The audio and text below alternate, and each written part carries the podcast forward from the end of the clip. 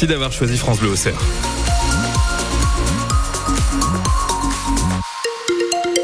Il est exactement 7 heures. Un petit coup d'œil sur votre météo avec un ciel gris ce matin et cet après-midi. La douceur est toujours parmi nous avec une maximale cet après-midi à 11 degrés. 7 heures l'heure du journal présenté par Isabelle Rose. C'est un témoignage rare que France Bleu Auxerre vous propose de découvrir ce matin.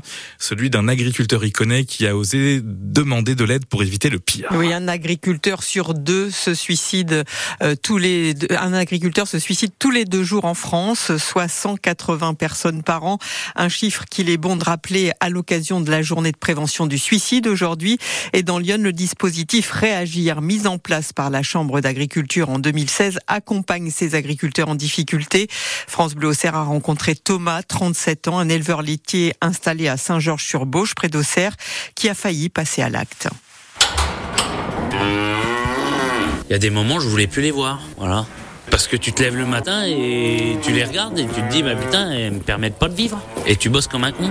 La situation économique de la ferme s'améliorait pas et en 2022, la laiterie auquel je livrais euh, a eu du mal à refaire passer les négociations. Et en fait, le laps de temps, là, là j'ai perdu 50 euh, 000 euros en six mois de temps. Et on est monté à 120, 130 000. la solution, c'était un agrandissement, mais il faut se rendetter pour retrouver des terres. Il faut remettre de l'argent sur la table. Je me suis dit à quel moment ça va finir? Suicide, hmm. est-ce que vous, vous y aviez pensé Tous les matins quand j'étais en salle de trade, j'y pensais. Ça aurait continué encore 2-3 ans, c'est possible, ce serait passé quelque chose. Un témoignage recueilli par Julien Penaud que vous pouvez découvrir en longueur à 7h40 sur France Bleu Auxerre. Aujourd'hui, Thomas a remboursé ses dettes et s'est associé depuis peu en GAEC avec cinq autres agriculteurs qui élèvent ensemble 180 vaches. Et comme Thomas, chaque année, entre 20 et 25 agriculteurs sont aidés par le dispositif Réagir mis en place par la Chambre d'agriculture de Lyon, un dispositif gratuit. Les premiers décrets promis par le gouvernement pour venir en aide aux agriculteurs sont parus hier au journal officiel.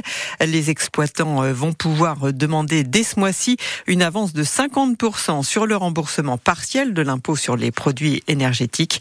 Et pour les éleveurs bovins, eh bien, le taux de prise en charge des frais vétérinaires passe de 80 à 90% pour la maladie hémorragique épizootique. Encore une mobilisation contre une fermeture de classe dans Lyon. Cette fois, c'est à Noyères-sur-Serein que ça se passe. Une suppression de classe est envisagée au sein du groupe scolaire. Du coup, l'association des parents d'élèves organise un rassemblement tout à l'heure à 9h devant l'école.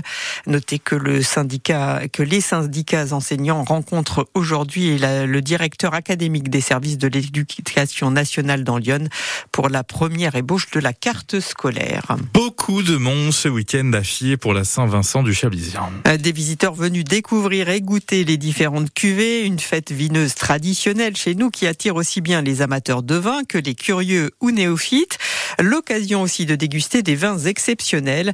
Patrick Henry présente la cuvée de la Grange Le Beauvais à Pontigny, un vin qui allie les six cépages blancs de Lyon. C'est vrai qu'on essaie de se diversifier. En plus, on a donné des notes au vin un petit peu inhabituelles, comme le blanc, l'appelle l'inattendu, le rouge, la solide.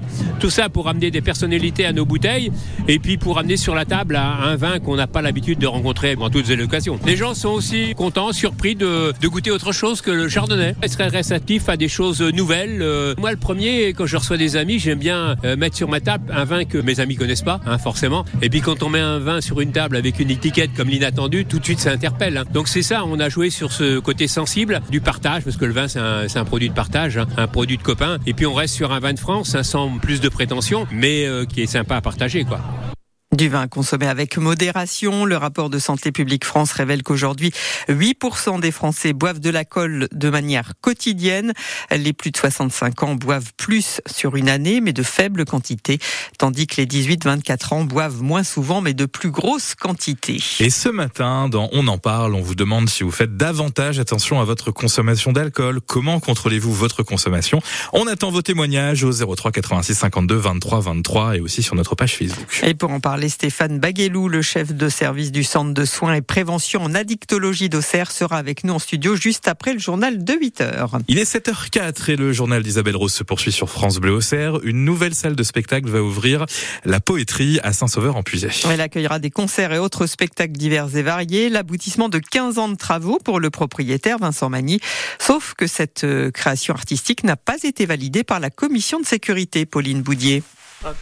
Le café de la poétrie, c'est son nom, c'est une ambiance tamisée, des sculptures en fer, signature de Vincent Magny, le créateur, des lustres massifs en bouteilles de verre et puis surtout des livres qui tapissent les murs. Ouais, il y en a à peu près 88 000. Ça fait pas mal de lectures. Ça fait pas mal de lectures, on les a tous lus trois fois. Hein. Et vous avez trouvé où alors? Ça s'est su petit à petit, donc les gens en ont emmené beaucoup, ils les déposaient devant la porte. Euh, la bouquiniste de Saint-Sauveur nous en a amené une grosse partie. Chaque livre a une histoire et un, et un vécu, on les a sauvés de la déchetterie. Mais ces livres ont surtout un intérêt autre que décoratif et ce n'est pas l'histoire qu'ils racontent. C'est des livres qui sont pas consultables, hein, ils sont tournés à l'envers. C'est au départ pour un traitement acoustique, c'est-à-dire que ça sonne vachement bien. C'est une salle de concert, hein, faut pas oublier. C'est là que le bas blesse. À cause de ces milliers de livres, la salle est considérée comme une bibliothèque par la commission de sécurité et ça implique des précautions au feu supplémentaires. Par exemple, un mur coupe-feu qui n'est coupe-feu que deux heures au lieu de trois heures, bien qu'il n'y ait rien derrière, il faudrait qu'il soit coupe-feu trois heures. Mais évidemment qu'on a fait tout le reste, c'est-à-dire tout est aux normes mais euh, le public est parfaitement en sécurité. C'est pour ça que le maire de Saint-Sauveur autorise l'ouverture de cette salle malgré l'avis négatif de la commission de sécurité.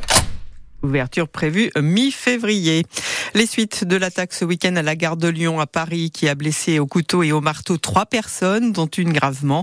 Eh bien, la garde à vue de l'assaillant qui avait été levée pour des raisons psychiatriques a repris hier soir. Pour le moment, la piste terroriste n'est pas privilégiée.